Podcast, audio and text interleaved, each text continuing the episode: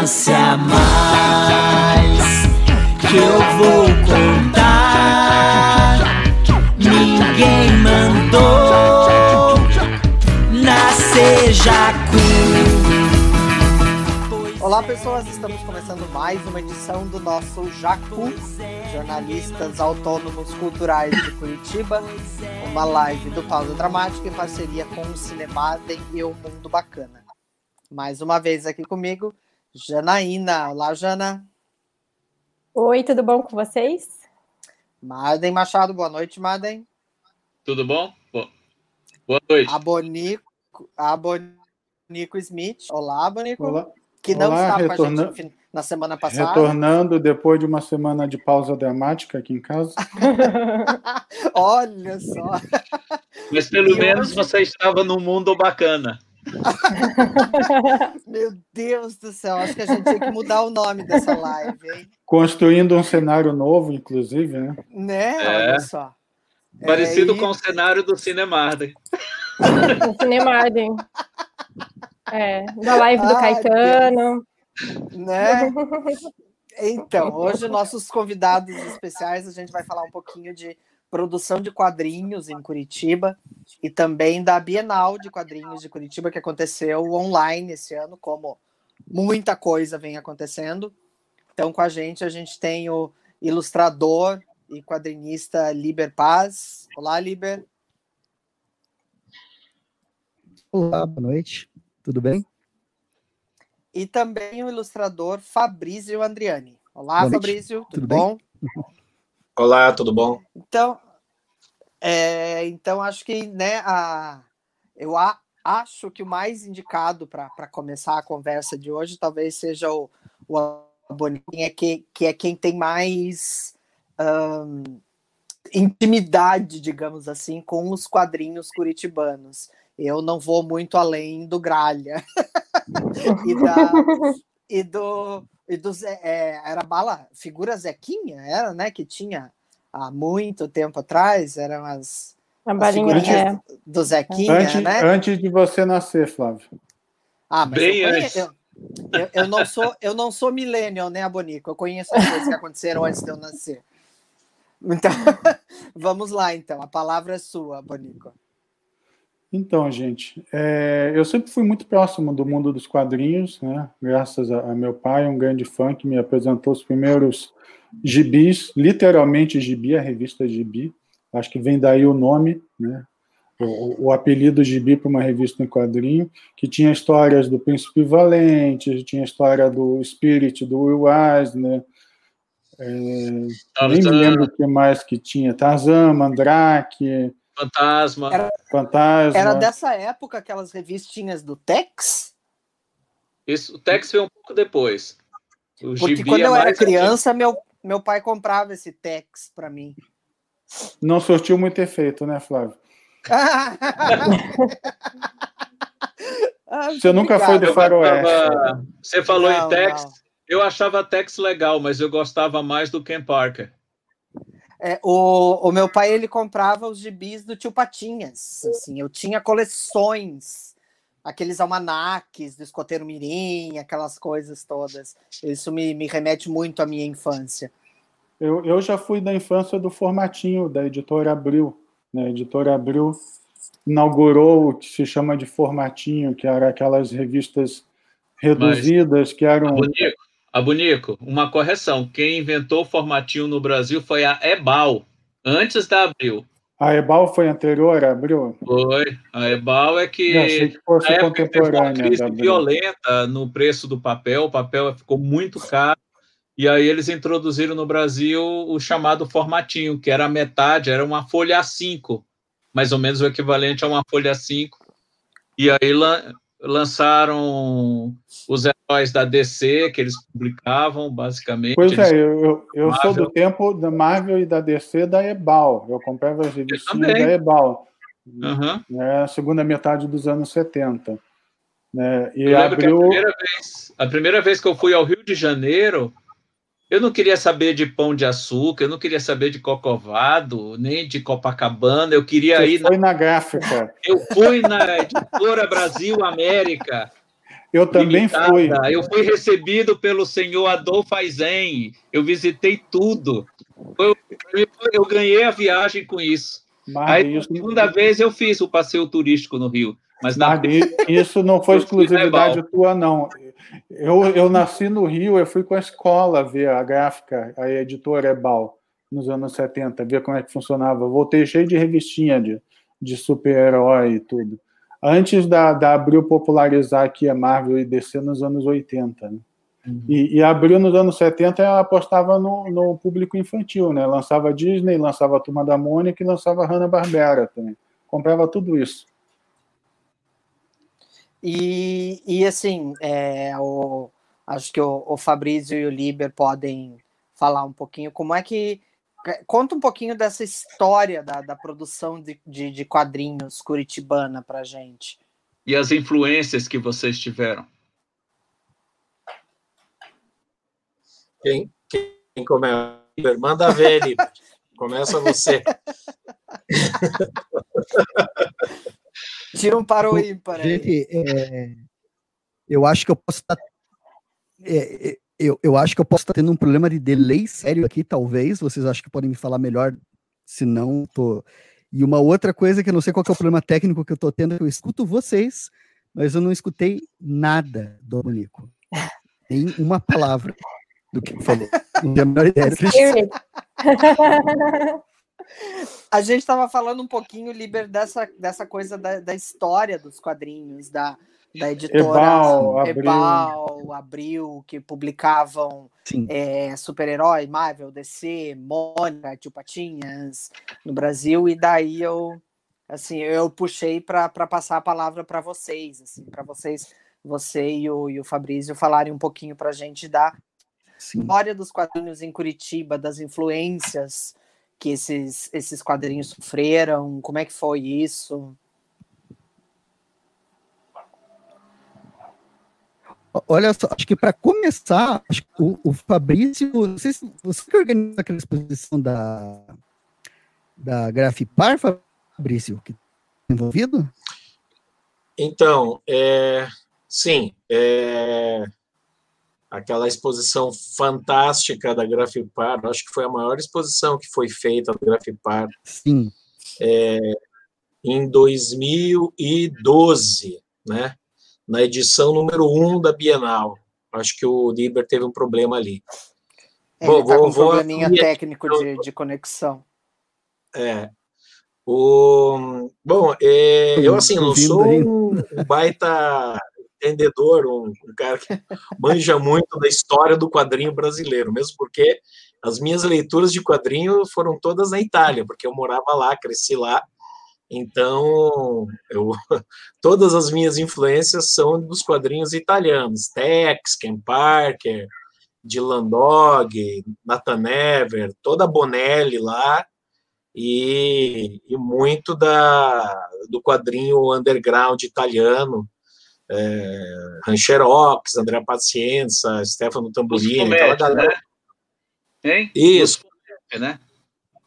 Isso, eu estava eu, eu tava dentro daquela realidade lá, então eu, ah, eu, eu me alimentei muito daquele quadrinho, daquele estilo, né? Que são vários a realidade, que é muito vasto o panorama italiano de quadrinhos. É, é, Guido Creprax, é, e assim, Hugo Pratt, e toda essa galera aí. É, mas assim, eu sei por, por, por depois é, contatos e troca de ideias e informações aqui com, com principalmente com o pessoal da de São Paulo, inclusive o Franco de Rosa, que foi um dos editores aqui da um dos roteiristas da Grafipar em Curitiba, né? E também trabalhou na Ibal, que vocês estavam comentando no começo, ele trabalhou na Ibal lá no comecinho. E, e ele me contou muitas histórias, e eu sei que o querendo ou não, o quadrinho italiano tem uma influência fortíssima no quadrinho brasileiro, né? Começando pelo Angelo Agostini, que era italiano, e pode ser considerado o primeiro desenho em quadrinho nativo, nativo não, mas aqui no Brasil, né? E também a editora VEC, que depois teve as suas ramificações todas, né? E acabou sendo um pouco abriu um pouco várias coisas, ela acabou sendo, digamos assim, um começo né, de, de, de mercado editorial de quadrinhos no Brasil. E, e, e, e, sei lá, eu acho que aqui no, no caso de Curitiba, realmente é, a gente pode falar como mercado editorial mesmo, é, eu acho que foi realmente a Grafipar, né, que, que deu uma quebra, né, porque ela virou praticamente o terceiro eixo, né, dos quadrinhos nacionais no, no Brasil. É, foi uma coisa incrível, porque era Rio, São Paulo, Rio, São Paulo, de repente está a Grafipar publicando quadrinhos de tudo quanto é tipo, é, é, com, sob o mando do Farouk El Khatib, né, que, que inclusive já sugiro para vocês, poderia ser uma entrevista bem interessante com ele, e, e daí eles fizeram aquela história inteira lá, os maiores nomes dos quadrinhos brasileiros vieram para Curitiba, né? É, sob o comando do chefe de redação, que era o Cláudio Seto, né?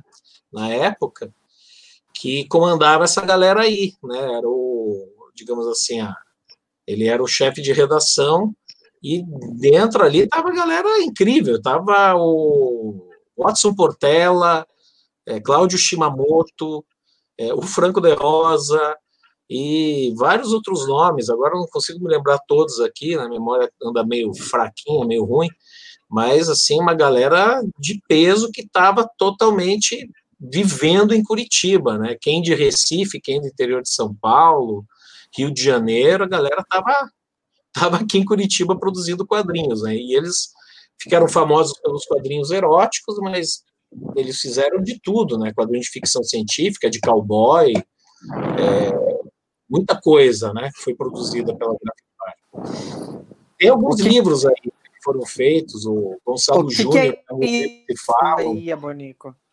É, Isso aqui é um livro do Jean, do Jean Danton sobre a GFPA. No miolo tem várias capas disso que o, que o, o Fabrício está falando. Hum. É, inclusive, o título do livro é a editora que saiu do eixo, né? Se não me engano. É, isso aí. Eu tenho esse livro aqui. Grande Jean Danton. Foi um e... grande pesquisador. Ele estava na. Quando a gente fez a, a, exposição, desculpa interromper, mas quando a gente fez a exposição da Grafipar na edição 2012, que inclusive estava, na, na época, quem curou essa parte toda foi o José Aguiar. Né? Ele estava especificamente concentrado nessa, na, nessa grande exposição. E a gente juntou essa galera. Tem fotos históricas dessa, desse evento. Né? Vieram quase todos os, os, os, participantes daquela, daquela grande aventura estavam aqui, inclusive o Watson Portela, né? que não ia a um evento fazia, fazia faziam décadas que ele não, não saía de, de Recife, né, para ir a um evento de quadrinhos. E a gente teve a chance também aí na última edição 2018 de vir também o, o, o Shimamoto, né? Então, digamos assim, os dois grandes desenhistas, junto ao Cláudio Seto, claro, né? Porque o Cláudio Seto era um gênio. É, eles estavam, eles, eles vieram na, na, Bienal, né? É de quadrinhos. Eles estiveram ambos aqui, né? Cláudio Shimamoto e o Otto Portal. Agora o sonho é juntar os dois juntos mesmo, sabe? Eles estiveram em duas edições separadas, mas a ideia é juntar esses caras um dia, é, uma, fazer uma foto histórica com os dois juntos aqui. Mas eu acho que basicamente é isso. Depois eu acho que o Liber tem bastante informação que ele viveu muito mais do que eu, essa realidade do, do quadrinho curitibano, principalmente no início da década de 90, né, Manticore, toda essa parte mais mais próxima. Sim, sim. É, daí é, é que nem é, é que nem o, o grande Morris fala, né? Nessa parte eu entrei na cronologia, né, da história. Assim, que eu sempre curti histórias em quadrinho, né? Eu comecei como aluno da Gibiteca, né? Foi nos anos 90, eu tive aula lá com o Donates, com o Marcelo Donates, com o Antônio Eder, eu fui fazendo amizade, e estudei com o José Guiar, né, no, no, no Cefet, a gente foi a colega de segundo grau, ele começou com as tiras, ainda no informativo, né, da, da, da do, do, do Cefet, né, na época, e quando juntou a galerinha, porque era um grupo, né, que sempre frequentava a Gibiteca, e a Gibiteca sempre foi, né, esse, esse nosso núcleo, né, nossa, nossa casa, assim, né? Então, assim, a gente tinha aulas lá, tinha encontros lá, é, a, gente, a, gente, tinha sessões de. O pessoal trazia os VHS de Star Trek, nova geração, a série animada do Batman, vi primeiro na, na Gibiteca, e a gente está falando de uma época que não existia internet, né? Então é, era muito louco, não tinha delay, não tinha problema de Wi-Fi, era, era outra, outra, não tinha pandemia, era outra época, assim. E não tinha nem live. A gente. Nem live. É... Orelhão. Não, não, não, Era. foi bacana, eu... e daí que a gente fez esse grupo de pessoas. Estou no ar, não sei se alguém está me ouvindo. É, Liber, você está travando. Mas assim, um a gente fez o, o, o, o, grupo de o Zé o Dan Lagari, o Edson Poatsu, o Takushi, é, é, tinha toda uma, uma galera, o Edu, toda uma galera, estou falando provavelmente de fora que eu estou esquecendo, mas era toda uma galera assim, que se uniu para fazer quadrinhos, para fazer revistas. É, tinha aquela editora Metal Pesado que lançou uma edição 15 anos de biblioteca. E aí todos nós participamos, expressar. E a estrela daquela edição foi o Gralha, né? Acho que foi o debut do Gralha. É, Liber, a gente está com bastante dificuldade o que, que você está falando, o teu som está falhando bastante.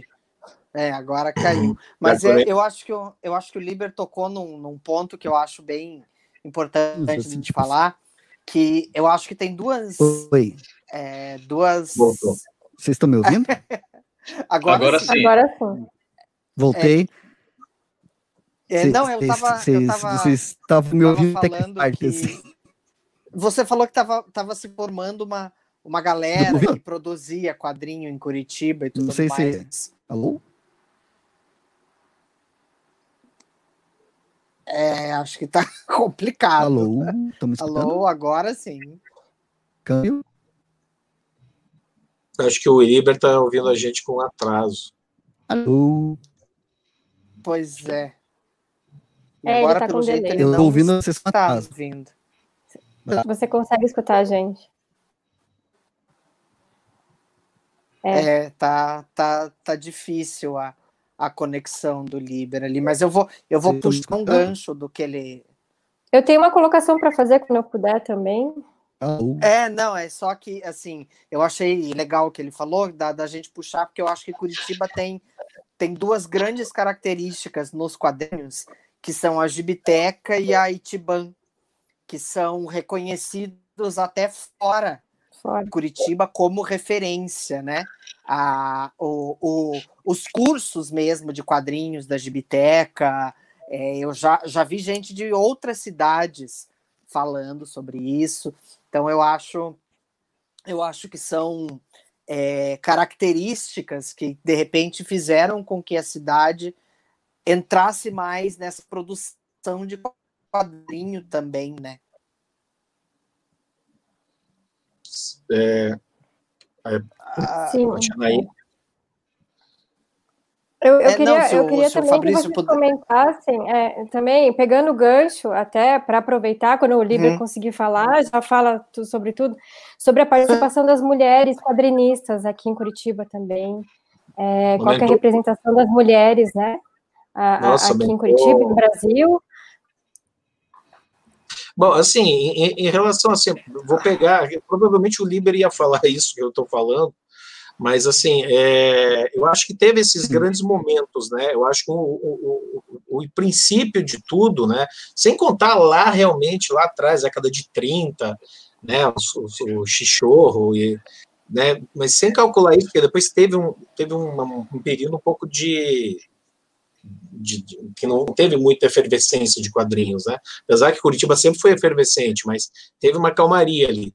Mas, assim, teve esse momento que foi mágico da Grafipar, que foi durante a ditadura, o próprio Faruq diz que é, quando abriu, quando acabou a censura, acabou a Grafipar, né? porque daí entra, entrou as revistas pornográficas, eróticas, com fotografias, etc., e não havia mais sentido nenhum de estar tá fazendo quadrinho erótico. Então, isso acabou matando um pouco a base da Grafipar. Também teve aquela, aquela crise editorial forte de 89 para 90 no governo Collor, que fechou muita editora. As de terror, principalmente as de São Paulo, maior, muitas fecharam. Né? Mas, assim, voltando aqui para Curitiba, teve esse momento da Grafipar, te, teve a fundação da Gibiteca, que é, eu acho que é um marco importantíssimo, né?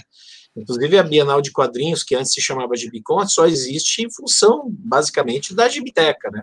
Porque foi uma, uma vontade é, da parte do próprio poder público de ter um evento de quadrinhos numa cidade que tinha uma efervescência é, é, dentro do, do mundo do, dos gibis, né, tão forte assim. Então fazia todo sentido ter um evento de quadrinhos aqui em Curitiba, né?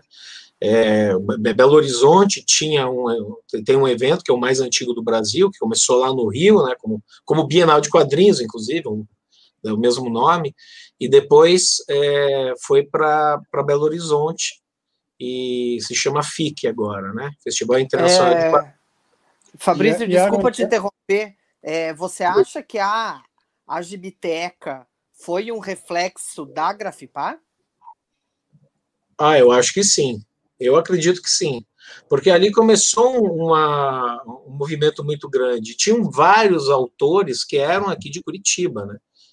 E então é aquilo, aquilo ficou, mas eu acho que para continuação, acho que essa ponte com aquilo que o Liber falou, dessa nova galera, Gralha, Manticore, etc., veio mais da foi, foi uma coisa que nasceu na Gibiteca mesmo, sabe? Uhum. É, eu acho que se, se, criou ali um ponto de encontro onde essa galera pôde compartilhar ideias e ter aula, inclusive, com grandes mestres, entre eles o Cláudio Seto, que era professor da Gibiteca, que ensinou muita dessa, dessa gente que está aí, agora fazendo quadrinhos, essa nova geração da, da década de 90, é, tiveram aula de quadrinhos com Seto também, né? Então, acho que as coisas estão intimamente ligadas, sim. Grafipar, Gibiteca, Gralha, Manticore, Bienal de Quadrinhos, eu acho que isso é, tudo está... É quase, quase uma timeline, né? Tem uma timeline... E era um tempo de fundação das bases do que a gente chama hoje de cultura geek nerd. Né? Se hoje a gente tem um grande público né, tem sucesso total em, em Comic Con, né, lá de São Paulo e tal. E isso veio do, do, dessa construção das bases dos anos 70 até os anos 90, ali comecinho, né, inclusive Grafipar e Gibiteca aqui no Paraná, é, onde isso era considerado uma cultura de terceira categoria, não era nem de segunda, né, era coisa de criança até Pois é, eu, eu ia falar isso também, que existiu um, um ponto ali, né, nessa, nessa história, em que o quadrinho deixou de ser visto como coisa de criança, né?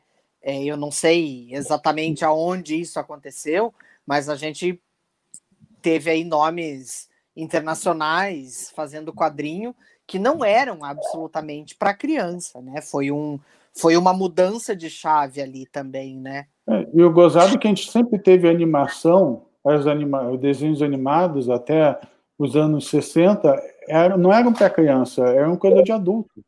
Os desenhos do Popeye, do Pernalonga, os próprios desenhos da Disney, apesar de ter um grande apelo infantil, eram desenhos que encantavam os adultos, sobretudo. Né? É, eu, o, eu, eu me lembro quando eu comecei a ver é, quando eu comecei a, a ver algumas adaptações de cinema que eram adaptações de quadrinho, mas que não eram filme de super-herói e nem infantil. É, sei lá, por exemplo, Estrada para Perdição, é, V de Vingança, que eram coisas que Sin City, que, que assim, é, para quem sempre viu o quadrinho como super-herói ou infantil era até o, o próprio Estrada para Perdição é, é meio que você não consegue encaixar na tua cabeça que aquilo era um quadrinho, né?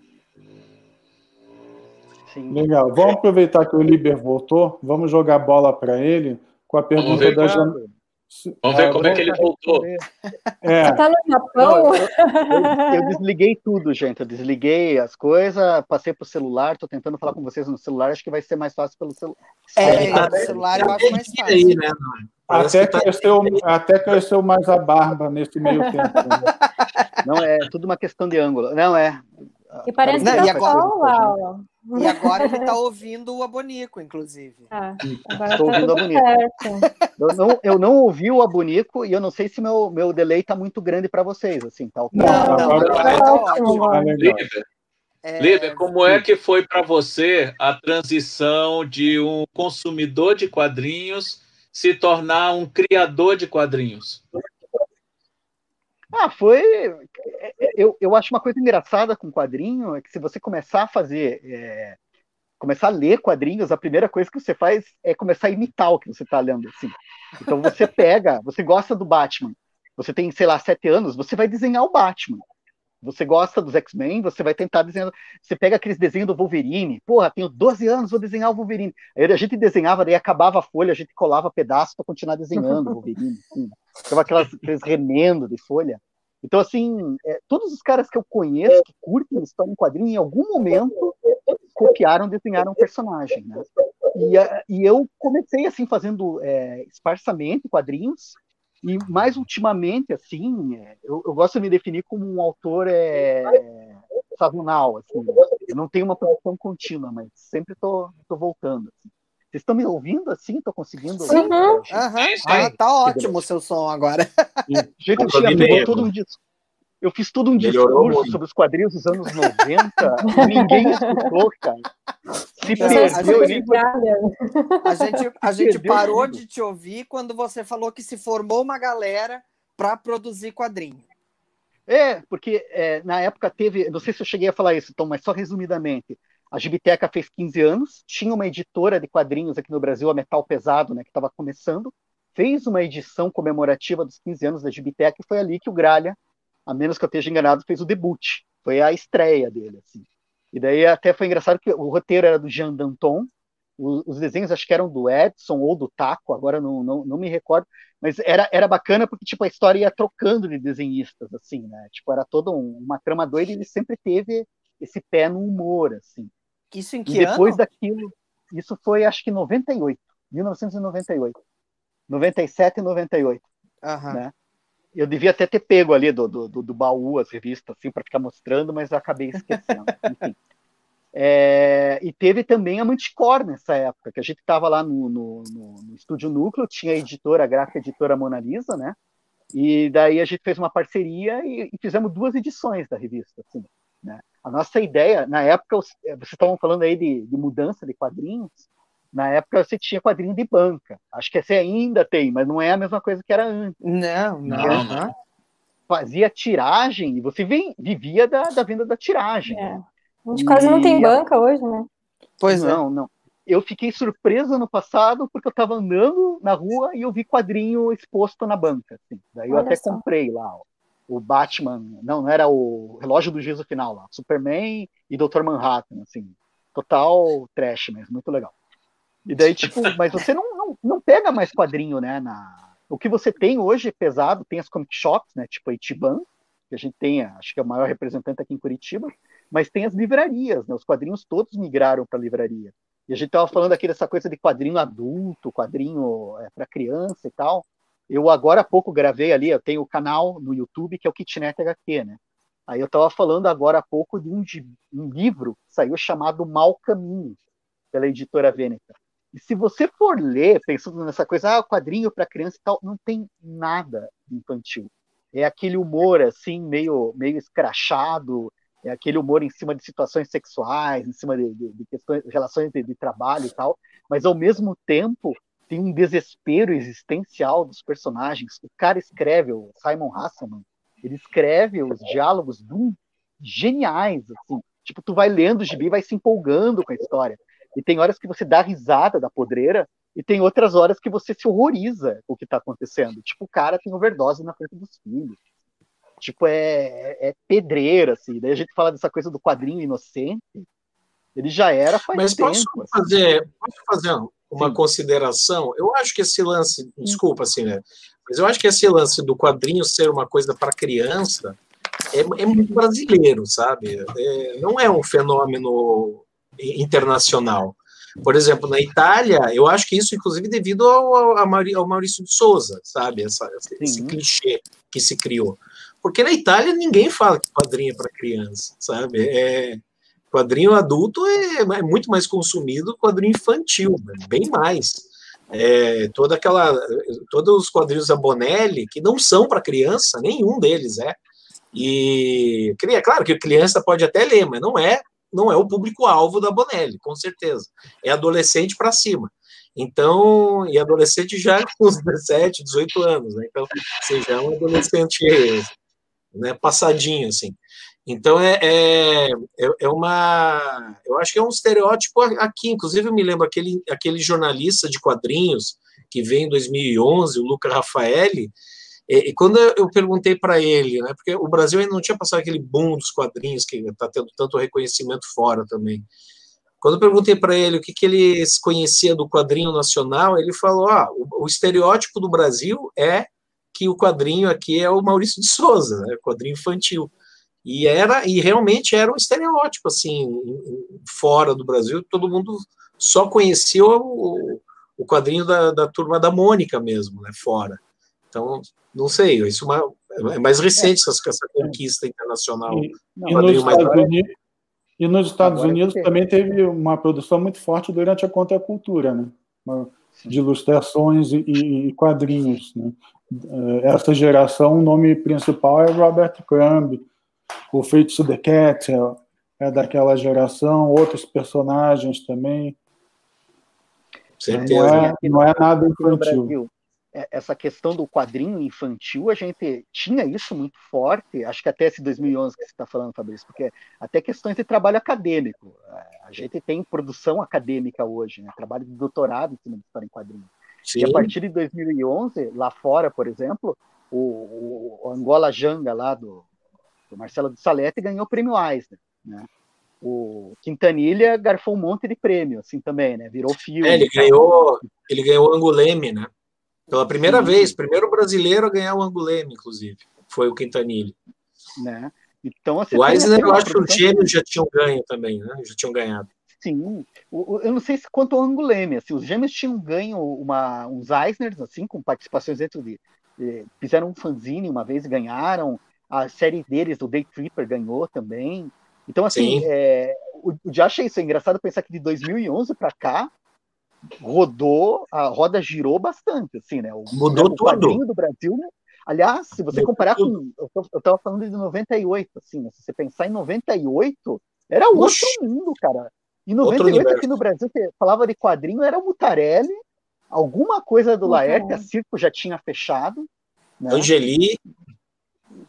Mas assim, das tirinhas, os gêmeos estavam começando a produzir em 2000, fizeram o primeiro álbum deles lá, Meu Coração Não Sei Porquê, mas, tipo, não tinha o fervo, porque hoje você tem o fervo, né? E, e por exemplo, a Bienal de Quadrinhos em Curitiba, o FIC em Belo Horizonte, foram, são eventos que são engraçados, a gente fala essa coisa de virar, né? O cara que curte quadrinhos e vira autor.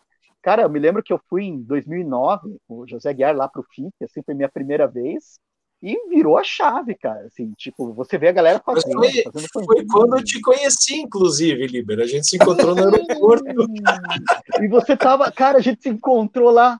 Você, cara, e você falando, vou fazer um festival em Curitiba também. Sim, eu falava, eu falava cara, de boca cheia. A gente tem que fazer isso lá em Curitiba. Massa, perfeito.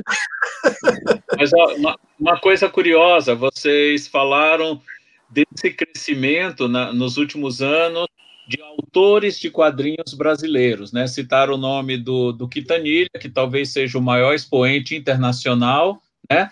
Mas, ao mesmo tempo, o Brasil tem muitos desenhistas trabalhando para as grandes editoras. A gente tem gente aqui do Brasil desenhando regularmente super-heróis para DC, para Marvel, para outras grandes editoras americanas, apesar de de eles não terem o controle autoral, né, não serem criações dele, não terem aquela bagagem própria do autor, mas é um mercado também grande que se abriu para artistas brasileiros, né? Você vê grandes nomes desenhando para as grandes editoras americanas, ao mesmo tempo que você vê toda uma geração de autores que escrevem, que desenham, que são autorais mesmo, é, mostrando os seus trabalhos. Certeza. Vamos, vamos, resgatar a pergunta da Janaína para o Fabrício, para o Líber. Como é que está a participação feminina nesse mundo dos quadrinhos? Porque sempre foi um mundo muito, não digo machista, mas muito masculino. Masculino. Né? então. Muito clube do Bolinha, né? É, de todos os nomes que vocês citaram, não ouvi nenhum nome de, de uma nenhuma mulher, né? Nenhuma mulher. Quando mulher, quando esse público começou a participar assim, né, da história do, dos quadrinhos. Eu vou aproveitar o link que o Liber deixou quando ele falou que em 2011 teve essa virada, e inclusive essa virada se deu com a participação feminina, que começou a crescer de uma maneira, de uma maneira incrível. É, e, e, também algumas políticas de, de, de eventos mesmo, de, de, começarem a convidar é, é, dividir mesmo os convites, 50 e 50, sabe? É, é, também teve essa, essa, essa atenção, esse cuidado, né? É, mas é, o público, o, as autoras femininas, assim, cresceram de uma maneira exorbitante nos últimos anos. Eu acho que nos últimos cinco anos, eu acho que foi quando a coisa foi realmente bem maior. E, e a Gibiteca, aqui em Curitiba, de novo, tem um, um papel bastante fundamental nesse sentido, porque é, o, a, a, o número de. Por exemplo, se vocês falarem com o Fúvio da Gibiteca, o coordenador da Gibiteca, vocês vão ver que as oficinas de gibis, a, é, não só, não, só não, não tem só professores como professoras, mas a participação de alunas, principalmente. É, são mais alunas que alunos em alguns em alguns cursos, sabe? Então, essa participação, e isso daí já está dando o pontapé para a próxima geração de desenhistas, né? Então, uhum. assim, mas cresceu muito. Agora eu não estou com nenhum catálogo meu aqui, da nenhum programa da Bienal, mas, assim, se, se eu pegar e começar a ler os nomes, assim, é, é muita coisa. Mas eu, posso, eu conheço, eu conheço duas, né? Eu conheço duas que produzem material bem legal e bem autoral. A própria Priscila, Priscila, Priscila, Priscila e vários outros trabalhos. Que e começou Simone trabalhando Becker, comigo. Que, tem também uma, várias tiras, várias criações próprias. Sim. Simone, eu sei, é cria da, da Gibiteca. É, e mais a Priscila, que você falou, que é a, mãe da Amelie, né, da boneca inflável, ela uhum. começou trabalhando comigo, ela era capista do fã lá na Gazeta do Povo. E ah. o, o, fã começou a publicar as histórias semanais do Gralha também em 2000. É, aliás, foi em 98 e parou em 2000. Foram por dois anos publicadas toda semana as histórias do Gralha e era um, um, um além do, da GBTECA, era um veículo muito importante para a divulgação de quadrinhos. Né? Tinha a coluna a, do Cláudio Rubim. A Amelie, ela era a contracapa do Curitiba Apresenta, né? Durante um bom tempo, ela foi contracapa do, do Curitiba Apresenta, é, né? depois que a Priscila encheu o saco do jornal, e, ou o jornal encheu, encheu o saco dela, não sei... ela foi embora lá do jornal, ela começou a postar mais especificamente na, na criação autoral, tanto que foi para até na Folha. Acho é, uma coisa que eu, hoje, eu acho uma coisa que eu acho legal da gente falar, justamente é, é, eu acho até meio contraditório, assim, que ao mesmo tempo que a gente tinha a impressão é, geral no Brasil que quadrinho era uma coisa infantil, a gente tinha Angeli fazendo Rebordosa, fazendo Woodstock, a gente tinha Laerte, a gente tinha a revista Med, que, que não eram absolutamente nada infantis, né? Então, assim, você tinha um consenso de que quadrinho era Tio Patinhas e Mônica só para criança e super-herói, e ao mesmo tempo você tinha esse pessoal fazendo esse material totalmente adulto, né? Que, que que balança mas a própria, é Mas a própria Grafiparda não tinha quadrinho infantil, né? Era erotismo, é, bang bang, ficção científica, mas nada infantil, né? E, toda a epopeia, né? É, e toda a epopeia das revistas de terror, porque o terror foi muito forte no Brasil. Fortíssimo. Na década de 90 era poderosíssimo. Muitos desses desenhistas que o Marden falou, que, que foram para o mercado americano, a maioria deles, 90%, Começou. saíram do, da, das revistas de terror. Então é Joey Bennett, Mike Deodato, Ed Benes. A cripta, né? Eu colecionava é, a cripta. A, a, como é? Mestres do Terror. Do, do, do, saudoso Rodolfo Zala, que morreu faz pouco tempo, né? nos deixou faz pouco tempo, inclusive. E, e essa galera toda saiu para lá. Assim, ainda não tem um nome, assim, que eu saiba, não tem um nome é, feminino ainda, uma autora, uma desenhista mulher que foi para o mercado americano, brasileira que eu saiba, tem, tá? De repente já. Tem, tem. Já tem, tem, tem. Eu, eu de repente o vídeo desligado aqui para facilitar. Oi, vocês estão me vendo? Estão me ouvindo? Ouvindo. Fabrício, como foi a experiência? Como foi a experiência esse ano de fazer a Bienal inteira online? É, primeiro ela não foi inteira, tenho que pontuar isso. Foi 20% é. do evento, tá? É, não, é, sem brincadeira, a gente fez 20% da Bienal online, tá? Só 20%? E, só 20%. Então, assim, é, o, a, a gente está aguardando as, o, o, fogo pesado para edição física quando tudo isso acabar.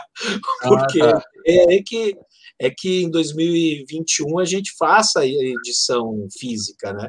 A edição presencial. Vai ser quase uma edição dupla, né? Vai ser uma edição dupla, né? A gente está saindo de um do ano par e indo para o ano ímpar, que era um sonho nosso, inclusive, né? O ano ímpar dá menos trabalho. Nunca tem eleição, é muito melhor. mas, mas assim, mas assim, para a gente foi uma novidade total, né? Mas como todos nós, né? foi tudo muito novidade. Né? Eu sou professor, dou aula em duas escolas, eu tive que aprender a usar Zoom, Meet, Moodle, Classroom, não uhum. sabia nada disso. Né? Então, a, a edição física, para mim, foi mais ou menos, a edição online da Bienal, foi mais ou menos isso, né? aquilo que eu passei como professor alguns meses antes, passei de novo com a Bienal, com esse StreamYard que a gente está usando agora, né? que, que foi basicamente as lives foram todas nessa plataforma é, as oficinas foram em Zoom. Mas eu vou te falar uma coisa, assim, tivemos alguns pequenos problemas técnicos, mas assim, não, muito poucos, perto do, do medo que a gente estava que fosse ser bem pior, sabe? E como é que foi a é resposta é do, do público? conexão, é muito normal acontecer isso. E foi, Sim, foi eu achei que foi ótimo. Teve algumas mesas ali que foram antológicas mesmo. Sei. Teve uma sobre punk, né? Rock, rock quadrinhos, é, bem bacana. É legal. Eu, eu, eu pude entrevistar o, o meu ídolo dos quadrinhos, que é o, o Tanino Liberatore, do Rancherox. Então foi junto com os Imbres, na, na presença ilustre, entrevista junto com o Fábio Zimbres, que era o editor da da Animal, que foi a primeira revista que publicou o Rancherox no Brasil. Então foi um momento meio mágico, assim, né? Para quem gosta de quadrinhos, aquilo lá foi, foi uma perolazinha, assim, né? Para mim, é, foi, eu, foi... eu tô eu tô me acostumando a dizer que da mesma forma que essa coisa toda de, de pandemia nos tirou muita coisa, ela trouxe muita coisa, né? Porque, por exemplo, essas lives nossas provavelmente não aconteceriam pessoalmente. A gente já está aí no, no sétimo episódio. Muito provavelmente a gente não, ter, não estaria fazendo esses encontros semanais a cada semana com dois convidados diferentes se fosse para ser pessoalmente, né? Eu, eu fiz no Instagram do Pausa Dramática 30 entrevistas ao vivo em três meses. Não faria isso se fosse para fazer pessoalmente, até porque teve gente até de fora do Brasil. Então, eu acho que nesse sentido, as lives, esse Zoom, Meet, StreamYard e, né, o YouTube mesmo, é, acabaram proporcionando essa, essa chance da gente fazer essas coisas, né? Sim, é, não sei se posso continuar falando, mas assim, em relação à, à Bienal, é, você também tem algumas facilitações. Né? Você não tem a presença física do, do, do, do artista, mas é, você também não está pagando a passagem aérea dele, nem a estadia, nem o Hotel, aham. Então é muito mais fácil que ele tenha agenda para você, porque ele vai estar na casa dele também, né? Uhum. Então é, a agenda dele fica bem mais ampla, né? Sim, ele não vai sim. passar por todo o sufoco de uma viagem internacional ou nacional que seja, e, e etc. Então, assim, o, o acesso ao artista acaba ficando realmente mais fácil, tá? Assim, a chance de você receber um não, uma negativa, reduz. Isso com certeza, né? Porque o cara vai estar lá na sala dele. Eu acho até que a gente aproveitou um pouco, um pouco até essa chance, né? de repente ter feito uma live aí com o Robert Crumb, sei lá. a gente podia ter aproveitado um pouquinho mais a chance disso, né? Mas eu acho Mas que nada não. Não vai, não vai acabar, sabe? Eu acho que os eventos, eles. Porque agora, por exemplo, a Comic Con Experience também vai ser é, online, né? Pelo menos Eu acho que acabaram, acabaram descobrindo essa, É. essa possibilidade, né? Exatamente. Então, de na próxima edição você fazer novas lives também. Abrir um, Sim. Dentro Grade evento live, que eu falar. É, eu acho que isso veio para ficar um pouco, sabe? Claro que o barato você estar lá com o desenhista, o artista gosta, o autor de quadrinhos, pegar um autógrafo, fazer uma ponto, é, trocar uma ideia ali, ou até ma- mais ainda, tomar um chopp com o cara, né? Então, é, isso você não tem na live, mas, mas você tem outros ganhos. Então, a gente tem que se, se adaptar né, a essa nova situação e, e curtir o que, o que isso nos oferece. E para você, Liber, você, é, você conseguiu enxergar um, um lado positivo nisso tudo, balancear as coisas? Como é que você, você viu essa, essa coisa? Você que está fazendo a sua primeira live hoje, né? É, co- como é que você viu? Sim. Você assistiu? Como é que, como é que você viu isso? Olha, gente, é, assim, eu não sou um grande entusiasta da internet. É, sinceramente, não sou mesmo. Até porque eu espero conseguir terminar de falar sem cair. né? Aí a gente pode dizer, não, a culpa é da sua internet. Sim, pode até ser, mas tipo, tenta negociar o teu serviço de internet nessas condições que a gente está hoje. Né? Tá meio, tá meio Sim. todo mundo assim, estamos com o pessoal reduzido por causa da Covid, a espera é de 40 minutos e, e só gravação, assim, tipo, eu sou fã do, do contato ao vivo, assim, né? eu, eu sou mais, e as experiências que Apoio. eu tive de tentar acompanhar lives, esse lance da pessoa cair, outro dia eu estava fazendo um curso de ilustração indígena, de arte indígena, o camarada principal não conseguiu acessar, cara, caiu. Então, assim, tipo, Tava na É, a aldeia. gente- A gente dia, Aldeia. fica na dependência, né, dessa, É, dessa e- tecnologia bosta que a gente É. tem. o, o que eu acho assim, cara, a, assim, a, a, a, o evento na internet está para o evento ao vivo, assim como o mimeógrafo está para o offset.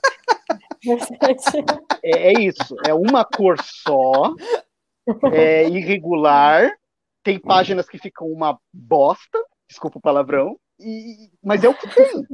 É o que tem. Então a gente usa o que tem. É o que tem Agora para não dá pra hoje. imprimir. Não tem como imprimir em offset colorido em papel couché hoje, gente. Vai ter que ser no sulfitão, aquela folha cheirando a álcool, atenção da época do. do- Nossa, que aham. Entendeu? Aquela folha cheirando a álcool da cheiro. tia. Jesus, a gente se intoxicava com aquilo. Pra mim, o- a, a transmissão via internet é isso, cara. Você não, não- você não consegue acessar, você não consegue. Mas, enfim, é, eu entendo que tem os seus entusiastas, né? Eu entendo que deve, deve. Mas, assim, eu. Enfim, é que nem o charme do fanzine xerocado, né? Tipo, xe, Então. xerocou, o toner tava acabando, fica aquela faixa branca no meio do fanzine. Mas tem charme. Eu, sou- eu sou mais antiga ainda. Eu, faz, eu cheguei a fazer um fanzine mimeógrafo. Olha só. Olha aí, ó. Botar Cara, ali, fazer o stencil. E, e hoje Cara, vocês que são, profe- vocês são professores, né? Vocês dão Sim. aula para ensino fundamental, médio ou só para ensino superior, não sei. Como é que tá? é, como é que é o ensino, assim, a ilustração nas escolas e a questão até do fanzine, existe é, essa- esse tipo de manifestação artística na- nas escolas? Como é que funciona? Porque é importante hoje é dia da. Pra, pra, hoje é dia eu, vou, eu vou né? deixar, o livro, eu vou deixar o livro falar que a conexão dele está permitindo agora. É, porque o fanzine, o fanzine não uma manifestação artística, você pode expressar suas ideias, né? É uma coisa totalmente rebelde, né? Você produzir um fanzine. É, como é que, que, funciona hoje nas escolas? A, a, eu dou aula aqui na UTFPR para o curso de design, e a gente, inclusive, tem uma matéria optativa que é Histórias em Quadrinhos. E, tipo, o que acontece é que as pessoas têm o interesse de produzir quadrinhos, tem bastante gente que quer fazer quadrinhos, e é, dentro da disciplina a gente faz histórias, faz fanzines, e o pessoal faz muito TCC, trabalho de conclusão de curso, fazendo história em quadrinhos. Inclusive, eu posso dizer que eu tenho orgulho de ter orientado a Bianca Pinheiro, que é curitibana, é quadrinista. Aí, ó. Muito obrigado, Bonico. Fez o trabalho gratuito da, boa. Os nomes da turma da Mônica aparecendo. Vamos né? lá. A Daí, ela, tipo assim, ela, ela, ela, ela, eu fui, orientei ela no TCC dela, né? Depois orientei ela na pós-graduação lá junto com o Rodrigo Escama, lá no PET. Então tem uma galera assim que agora tem, por exemplo, muitos trabalhos também. Eu fiz meu mestrado e meu doutorado fazendo pesquisa sobre histórias em quadrinho, né? Tecnologia e cultura. E tem uma linha ali, uma série de produções da gente que estudou trabalhos do Enfio, da Laerte, webcomics, né? O que, que é o quadrinho é, digital então tem, tem uma produção, tem um estudo, tem uma pesquisa assim bem, bem bacana assim.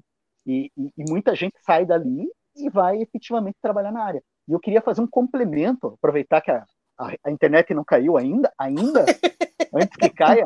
O Fabrício tinha comentado que ele não sabia de uma brasileira fazendo quadrinho para os Estados Unidos. Os tem Estados a Bill Evelyn que está fazendo uh, uh, uh, fazendo sonhar, né? Que está saindo aqui no Brasil né? É uma brasileira que desenha e ela foi inclusive indicada para o Eisner, né? A Bilks Evelyn. E o maravilha. Instagram dela é uma maravilha. Quem puder seguir, siga a menina, a mulher tem um desenho extraordinário, assim, é uma artista e tanto. Tô falando tudo é, rápido porque eu não sei se eu posso cair ou não. Tô tipo é... aquele, aqueles candidatos assim, você tem 30 segundos, candidato. É, eu queria aproveitar e jogar, jogar também. É a linguagem dos quadrinhos. Eu, eu, acho, eu acho que a internet, a internet se deu conta que você não gosta muito dela, Liber, daí ela fica só é, Não, mas, mas, mas eu, eu justamente. Cuidado. Não, a, a, acho que ela se deu conta antes de eu começar a não gostar dela. Acho que ela decidiu fazer não gostar dela. Sabe? Eu queria, eu queria jogar na roda, aproveitar que eu mostrei aqui os trabalhos da Bianca para sobre a Mônica, é, falar dessa nova série da, do Maurício, que é a Graphic Novel MSP, que são personagens clássicos do Maurício de Souza, aqueles que a gente conheceu com, quando criança, que foram feitos para criança, mas que hoje é, ganham versão de artistas brasileiros independentes, né, e, e ganham versão para adulto. Por exemplo, as, páginas, as páginas da história do Piteco são muito eróticas, resgatando um pouco aquela dose de erotismo da, da Grafipar, inclusive. Né? A, a, a Mônica é desenhada pela Bianca Pinheiro, já tem duas edições. A gente tem uma outra menina que era daqui de Curitiba, mas está morando em Santa Catarina também, que fez a Tina, a, a Fefe Torquato. Aliás, é, é essa aqui é uma edição muito, muito legal que fala sobre assédio, sobre todo o problema aqui que as mulheres enfrentam no dia a dia, assédio sexual, assédio moral. Né? Tem a Luca São... Fade também, né? A Luca Fade, que também fez o Laços, junto com, é, com o irmão. Com o Vitor, com o irmão, né? Que, que foram transformados em filmes, né? O, o Laços foi o primeiro, está che tá chegando agora no, no final do ano, segundo aos cinemas. A gente tem outro artista curitibano, que é o Rogério Coelho, que fez o Louco. Louco que é um, um é... personagem criado pelo irmão do Maurício, bem legal, muito adulto, muito até na, nas próprias historinhas dos anos 70, assim, já, já eram histórias mais adultas também. Então, o como é que você... Ah, não, eu achei que você já tinha pulado para a parte das dicas da semana. Não, não. como é que... Já pulou, Bonico, já deu as dicas. Como, como é que você... Não, a Bonico já deu as dicas dele hoje. Como é que vocês veem, vocês dois ilustradores e, e fãs de quadrinhos, trabalhando nos bastidores, essa revolução que o Maurício está pregando, está dando espaço e voz a esses artistas independentes brasileiros dos quadrinhos. Vai, Liber. Enquanto eu não caio, enquanto eu não caio, olha só, é, eu acho muito bacana, acho legal o Maurício fazer essa diversificação, né? Porque na verdade ele está é, esses artistas, é, o, o Sidney Guzman encabeça esse projeto, né? Ele é o editor e ele tem um grande conhecimento do cenário do quadrinho nacional. Então a gente tem muitos talentos realmente. É muita gente boa que está fazendo quadrinho no Brasil, né? E o Sidão, ele tem esse olhar para escolher a pessoa, combinar o trabalho que ela tem, o estilo próprio que ela tem com o personagem e dar liberdade para ela fazer um redesenho desse personagem, né? uma reapresentação. Você citou o, o Louco, por exemplo, que o Rogério Coelho, o Rogério pô, ganhou já um monte de prêmio Jabuti, ele é super premiado como ilustrador de livros infantis, é super é reverenciado, consolidado. E o tratamento que ele dá para o louco é de um livro infantil. É, livro infantil que eu falo assim, a qualidade da ilustração. O, o nível de detalhamento que ele dá naquela edição do louco é, é o nível que ele daria para um livro ilustrado premiado. Assim, tipo, você fica horas olhando os detalhezinhos da página. É muito impressionante.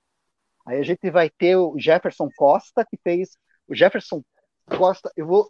Você não tem aí a Bonico Jeremias, não, aí a mão? Eu tenho. O Jeremias é um dos poucos que eu não tenho ainda. Eu tenho. A, a gráfica MCP do. Obrigado, Martin, só para a gente dar os créditos direitinho.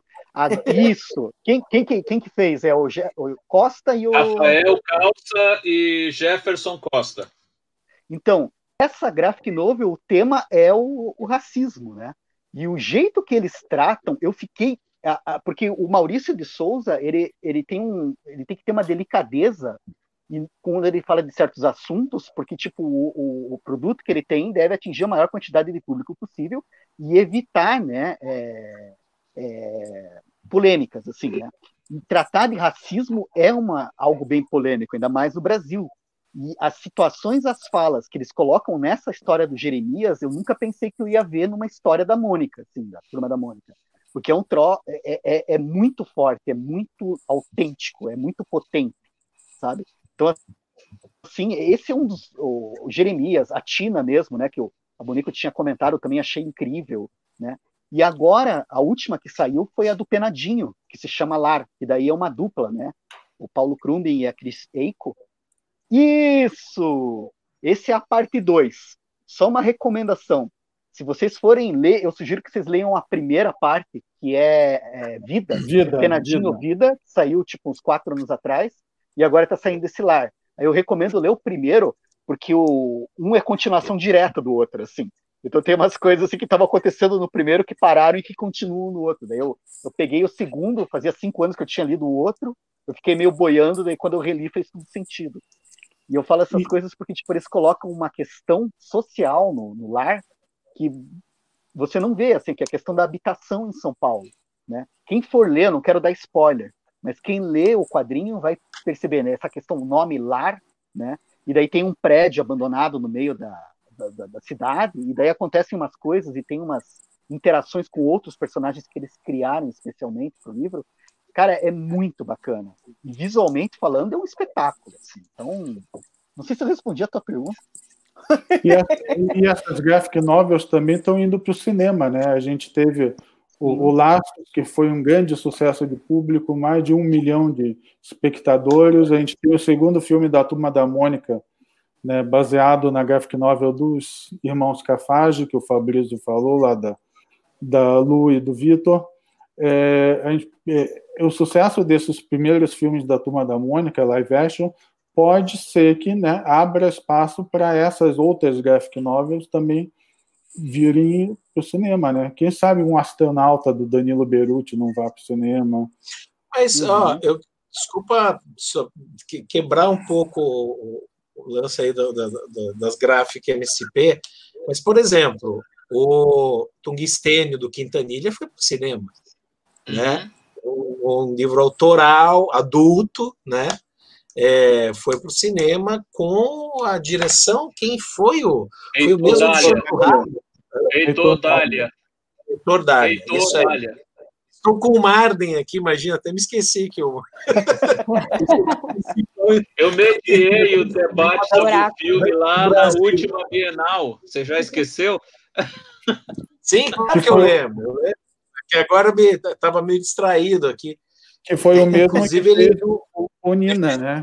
Que é baseado na obra do Dr. Aham.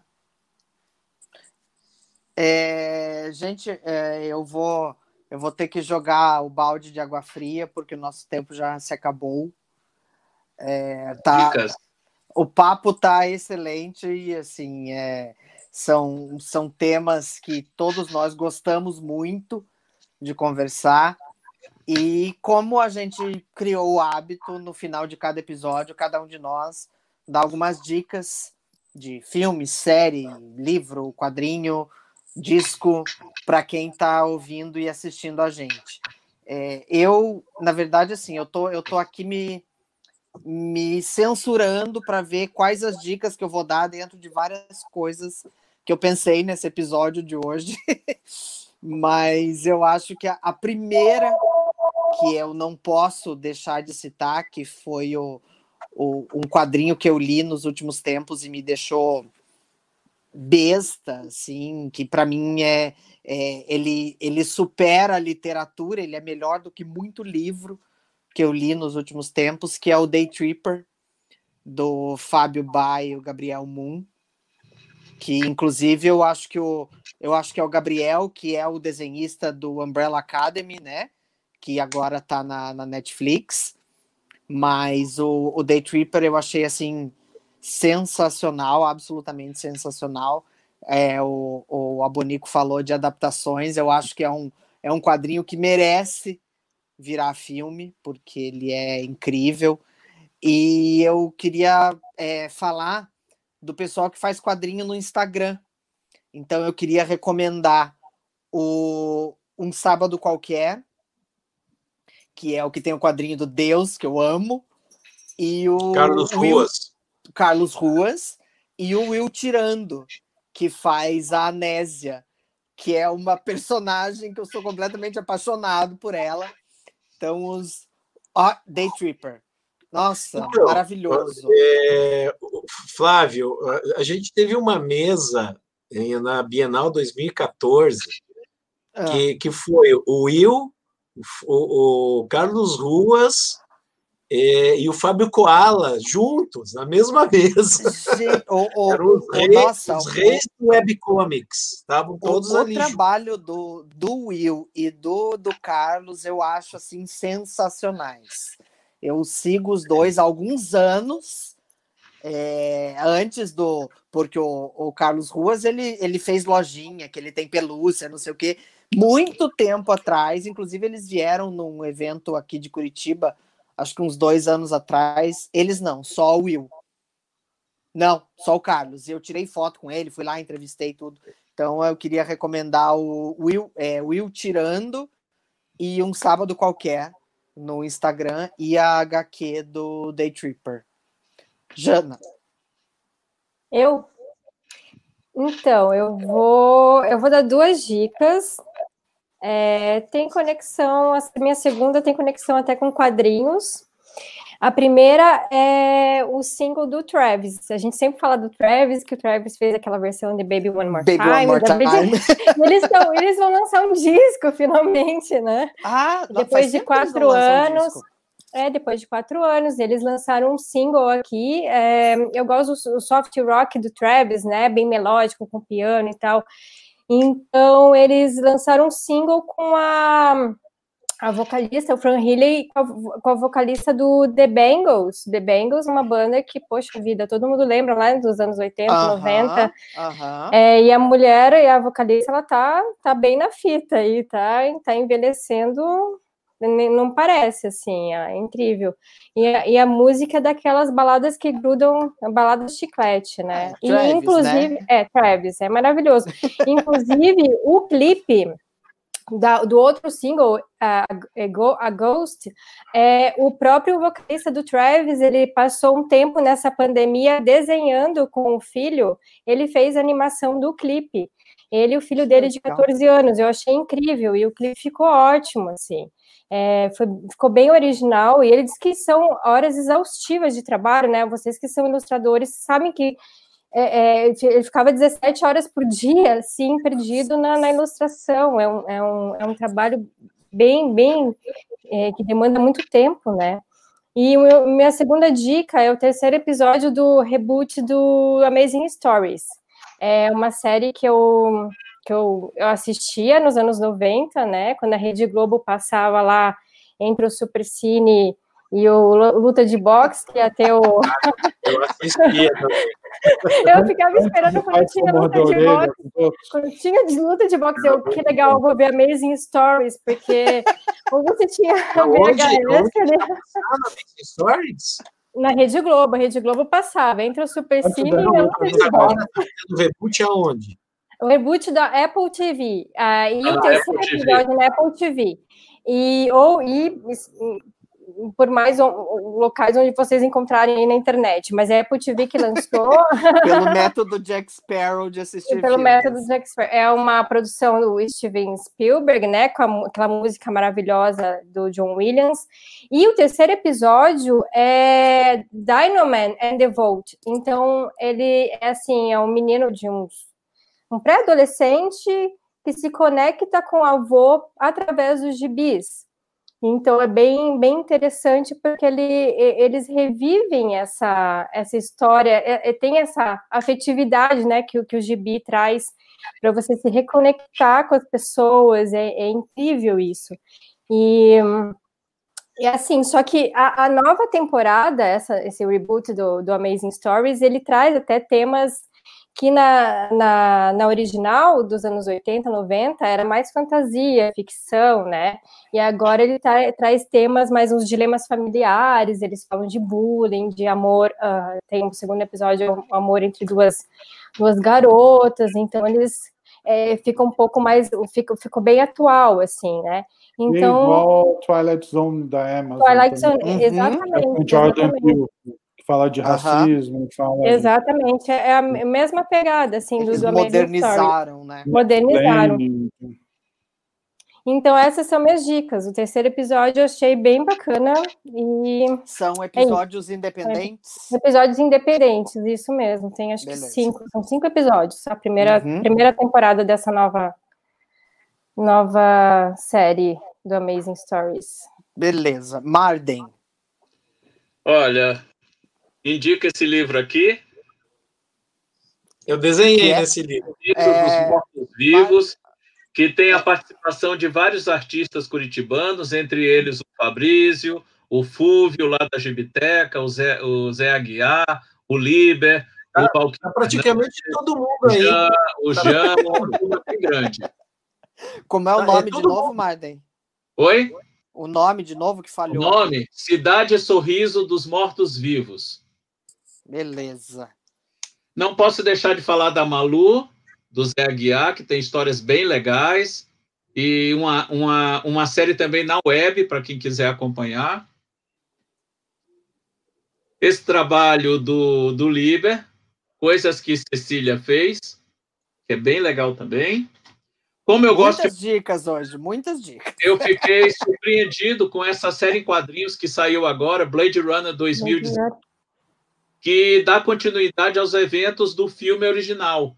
Sem o Deckard, com uma nova leva de, de personagens, mas muito legal. Saiu no Brasil, muito boa. Para quem não e sabe, aí, o Martin Fabrício gosta muito pouco do Blade Runner, né? Ah. em Príncipe para Norma, onde o Ken Park encontra Norma Jean, a nossa querida Marilyn Monroe. Marilyn Monroe. Essa história. E esse que eu sei que ele adora. tá autografado, Marden? Ainda não, mas um dia, quem sabe. Mas Marden, o... Marden. Vivos é... tem uma dedicatória tua, Fabrício. Marden, e... lembra que tem gente que só ouve a gente. Eu preciso saber é, do nome fechar, último aí. Entrou em cartaz recentemente na Netflix uma produção espanhola chamada Origens Secretas, onde um detetive começa a investigar crimes que são cometidos inspirados em histórias em quadrinhos. Para quem gosta de HQ, é um deleite. As referências, as citações. O filme em si tem alguns problemas, mas para quem é fã de quadrinho, vai se divertir, vai se deliciar vendo as referências que o filme apresenta. Origens Secretas está disponível na Netflix, é produção da Netflix espanhola. Muito legal. Beleza. E, Mari, é, me, me conta, você que já viu o Blade Runner 213 vezes, ah, quantas, vezes, quantas vezes você já leu essa história do Blade Runner? Eu só li um até agora. Comprou ontem, né?